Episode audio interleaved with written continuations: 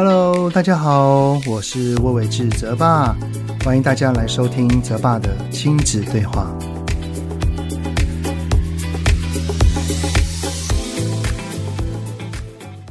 Hello，你们好，欢迎收听泽爸的亲子对话，我是亲职教育讲师魏玮志泽爸。呃，总算哈，天气渐渐凉了起来啊。现在出门可能都还是需要带一件薄外套，或者是穿一个长的那个上衣啊，才会觉得有些暖和。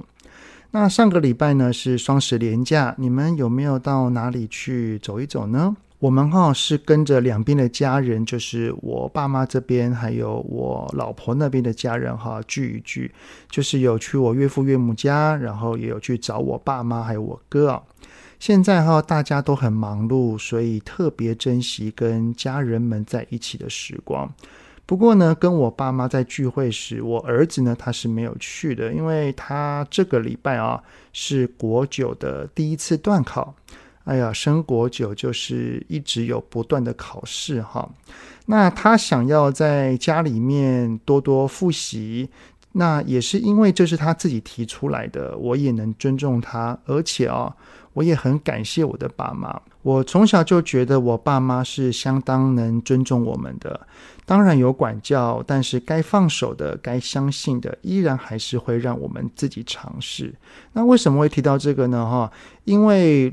我相信我爸妈哈是很想要见到孙子的，在这么长的一段时间都没有相见的情况底下，多少内心会有一些期待。然后有了这份期待之后，却没有看到孙子，我觉得他们多多少少会有失望的。而在失望之余，并不会多说些什么，像是“哎呀，只有几个小时不读，又不会怎么样，怎么都不来呢？”啊，不用一直念书嘛，出来走一走，跟我们聊聊天也不错啊，哦之类的，想要说些什么的言语啊。当然哈，我爸妈也不会有责怪我们这些当爸妈的不会教，认为哪有放任孩子自己决定巴拉巴拉啊之类的啊，这些都不会有。我爸妈是很相信我们跟泽泽呢有一个非常良好的沟通。也相信孩子其实是愿意来的，但是就是正好遇到了段考，才不得不做出这个决定的。所以我爸妈呢是完全能够理解，也只有尊重。当天他知道了哦，原来泽泽没有来之后，我爸妈也只有哦，好啊，哇，国中生辛苦喽，考试要加油哦，如此而已哦。所以真的很窝心，有这么棒的爸妈哦。那后来呢，也因为这个缘故，我还跟我哥在当天哈还聊起来，当时我们在国三的时候，准备要大考，就是考联考的那个水深火热的模样啊。其实真的，我们在当场聊的时候，有种感觉就是，人生的时间轴哈，只要一拉长，虽然在那个当下是水深火热，但是回过头来看。也不过就是人生这条长路当中的一个事件而已嘛，对不对？好，那刚刚呢有提到说，当爸妈的不会教孩子这一句话哈，近期就有不少的网友问我一个问题，就是呢，如果自己的孩子不愿意分享玩具怎么办呢？大致哈是说。家中有学龄前的孩子，然后每一次呢，有亲戚或朋友来家里玩的时候，如果有同年龄的小孩一同前来。我们家的孩子就是不愿意分享玩具，搞到非常尴尬。特别是我们之前还有去别人家呢，那别人家的孩子呢，都特别大方的分享。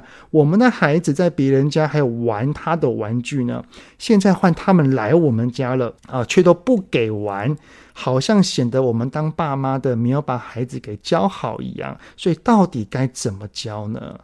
所以呢，这一集的主题，我们就来聊一聊，当孩子都不愿意分享玩具，该怎么办呢？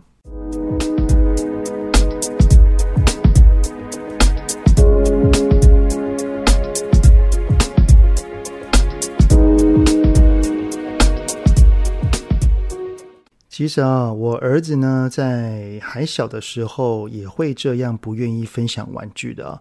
不过呢，他不是全部的玩具都不借，而是只有部分不借。不过呢，这个不愿意借的比例哦，大概有三分之二吧，也就是说，愿意借的只有占他所有玩具的三分之一。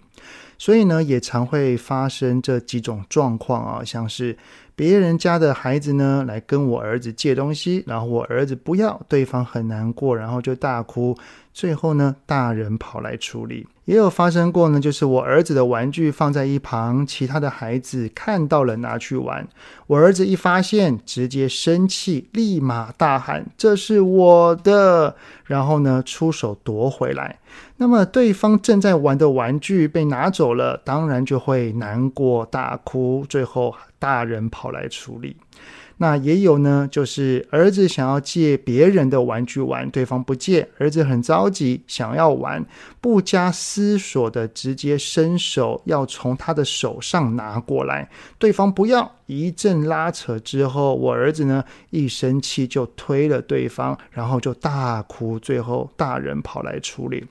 上述这些状况呢都是有发生过的，而且呢通常。出手的都是我儿子，哭的都是对方，搞到呢我们也很头痛啊。毕竟哈，我们的儿子的确是让对方哭了，而且以大人的思维，往往都是哭的一方是委屈的，那么另外一方呢，多半是有做错什么事情才会让他哭的啊。后来呢，只要是大人的聚会，我都蛮少跟大人坐在一起的。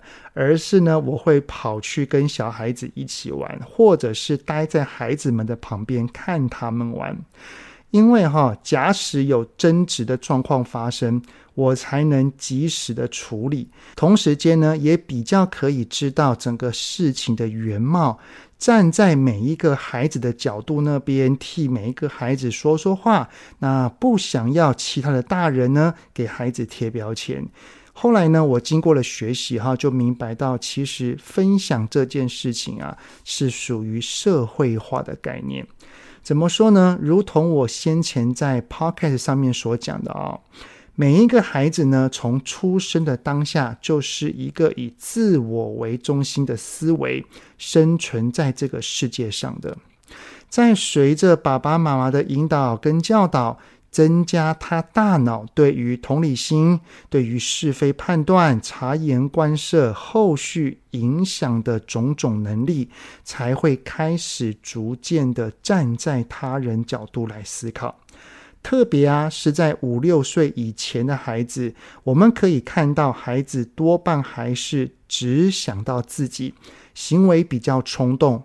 渐渐的，只要爸爸妈妈引导的好，他大脑里面的他我之分的概念有找到方法来建立起来，我们就可以很明显的看到五六岁之后，他的种种的行为哈就会越来越进步。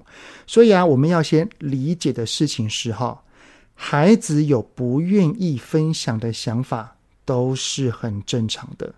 相信我们都会希望自己的孩子是符合社会规范跟社会价值的，因为哈，好像孩子有符合到众人期待下的表现，似乎就能够显示出我是一个有把孩子给教好的爸妈，像是啊，愿意分享，或者是看到大人都很有礼貌等等这一些很不错的举动。不过啦。孩子是真心的愿意分享，绝对都是很棒的事情哦。也的确有孩子哈，天生的性格就是很大方的。不过呢，不代表每一个孩子皆要套入到这个框架里面，因为这个社会化哈，它是一个循序渐进的历程，大概要到十八至二十五岁才会成熟跟稳定。所以，我们一定要有耐心的慢慢引导跟教导。所以啊，我们的孩子哈，在年幼的时候，如果强迫他分享，其实啊，这个跟抢夺无异哦。同时间呢，也会让孩子会越来越抗拒分享这件事情，因为分享的举动带给孩子的往往只有负向感受。好，那我们该怎么做呢？其实哈，最重要的事情是要让孩子在分享的这档事上是有感觉到被尊重的，是心甘情愿的，是有正向回馈的，以及有正向感受的。对于我儿子的不分享，哈，一开始我也是用传统的方式来应对啦，像是跟他说，如果想要跟大家一起玩的话，那就是要分享啊，这类哈，来说服我儿子的这些言论啊。后来呢，我就想到了，即使大人啊，就像我，也会有东西是不愿意分享的啊。像我有到各地搜刮的扑克牌，还有我组装的模型，以及珍藏所喜爱电影的 DVD 或蓝光片，哈，这些东西，任何人来跟我借，我都绝不外借，一定要放在一个我安心看得到的地方才行。连大人都这样了，何况是孩子呢？也就是因为有这个念头，才让我释怀了，并且不再说服我儿子，而是愿意去找方法来看看怎么引导他。后来呢，我大概有去做这些做法哦。首先呢，在亲戚朋友说要来我们家之前呢，我会先跟我儿子聊一聊，跟他说，等一下有谁会来？那如果对方的小孩有想要来跟你借玩具的话，怎么办呢？当然，我儿子有的时候可能会说好啊，或者是有的时候会说我不要。那我都会跟我儿子说一句话，说啊，说儿子啊。爸爸想要跟你说的是，如果你不想借是没有关系的哦。也就是这一句话，只是要让我儿子知道说，哈，不愿意分享玩具的这个念头是可被允许的，并不是不好的。再来呢，我请他想一下，说，请他试着把他的玩具分成两堆。第一堆呢是绝对不借的，就是他自己很珍惜、很宝贵的。第二堆呢，是觉得可以借出去的，即即便是不确定，还是会多多少少有些担心或犹豫，也没有关系，都先放在第二堆。分好这两堆之后呢，我就请他把第一堆，就是那一些不愿意借出去的玩具给收好。但如果你自己拿了出来，或者是被其他的小孩发现，你是可以坚定说不要的哦。那如果有了纷争，就来找爸爸。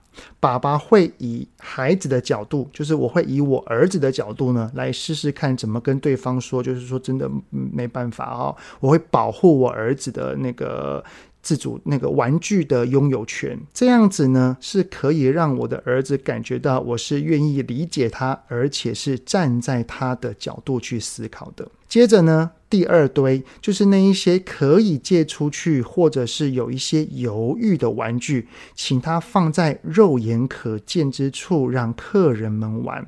但是如果我儿子突然对于某几个玩具临时改变心意，也是没有问题的哦。我会，我我当时是跟我儿子这样说啊，我说：“哎，儿子啊。”这些玩具，如果你愿意拿出来给别人玩，那真的很棒哦。但是如果你不愿意的话，也没有关系，因为这一些玩具都是你的呀，你拥有决定的权利。那如果对方正在玩，你可以先去跟对方说，如果他不想还给你，就来找爸爸。你先试着不要用抢的方式来找爸爸，爸爸会来陪着你一起来想办法把东西拿回来，好不好？这样子做哈，可以让孩子对于他的玩具是感到安心的，同时间呢，也能够让孩子感觉到我对他在意愿上的尊重。当然啦，如果那个玩具是客人正在玩的话，也绝对不要去硬抢。那我会找到一个平衡跟适当的方法，让两个孩子都是愿意的情况底下来去处理。其实哈，真的很微妙的地方啊，就是当一个孩子越是担心我的东西要被拿走了，他的手哈就会握得越紧。相反呢，当孩子对于自己的东西是感到安心的，如果不想借，他是可以不借的。而如果借了出去，爸爸会站在我这边陪着我一起来面对，而且是可以拿得回来的。如此啊，我儿子的手哈才不会提心吊胆的紧紧握着，而是因为安心，反而会越来越放松。然后呢，如果当孩子是能够安心的把玩具给借出去后，如果还能够跟其他的孩子来交换玩具玩，或者是能够一起玩，那么他就能够在分享的这件事情上面感受到与他人同乐的喜悦，也就是他借由分享有了正向回馈跟正向感受。接着呢，我们在客人回去之后，再来好好的问问孩子说：“诶。”儿子，你今天跟他们玩好玩吗？开不开心呢？如果孩子回答的是开心，我们就可以再问他说：“儿子啊，那你开心的地方是什么呢？你们在玩些什么？怎么会这么开心啊？”当孩子有诉说到他的开心是由于他借出玩具的时候，我们就可以好好的来称赞跟肯定一番喽。相信孩子有了这一些正向回应，他对于愿意分享的心，当然就会越来越能接受了。对了，这样的心态建立，可能需要好几次的练习，才会逐渐看到成效哦。所以啊，如果是在初期，或者是孩子的年纪还小的时候，我们多半还是要在一旁盯着跟引导哦。记得千万不要因为他还是不愿意分享，就骂了他，或是指责了他喽。好的，那节目就先到这边，很谢谢你们的聆听。有任何想听的内容，都欢迎在 Apple Podcast 底下先五星按个赞，然后再留言告诉我哦。泽爸的亲子对话，我们下次再见喽，拜拜。希望今天的节目有让您与孩子之间有着更好的相处。欢迎在各个收听平台订阅泽爸的亲子对话。如果是用 Apple Podcast，请以五星按赞给予肯定，也欢迎留言，我们一起讨论哦。如果有想要听什么亲子的议题，请欢迎告诉我。愿天下家庭的亲子关系能够更好。泽爸的亲子对话，我们下次见。